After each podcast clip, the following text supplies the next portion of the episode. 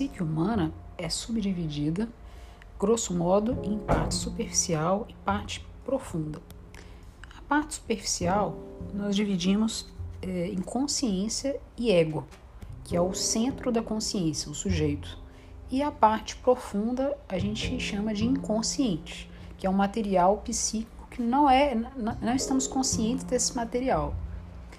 É, analisando especificamente a parte superficial, consciência é essa nossa relação com fatos externos né, e, e internos, mas de uma maneira consciente, que a gente consegue acessar ali mais imediatamente. Por mais que não seja imediato, a gente está é, consciente deles.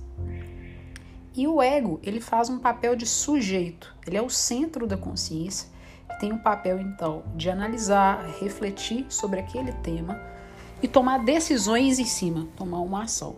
Por exemplo, se a gente toma uma decisão de ir a um banco, por exemplo, é, quem faz esse papel é o ego. Né? É, e importante também ressaltar que o ego ele é como se fosse um espelho. Né? Quando a gente vai analisar determinado assunto, esse espelho, que é o ego, ele vai se voltar para aquele assunto, vai jogar uma luz naquele assunto, vai ter um processamento daquilo, né? E o é tudo que é consciente passa por esse ego, assim.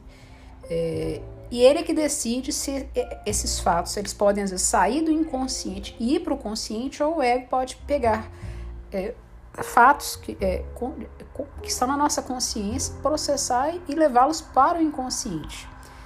É, vou deixar ficando por aqui para não ficar muito longo. Vocês podem acrescentar o que vocês desejarem. Esse é só um primeiro projeto.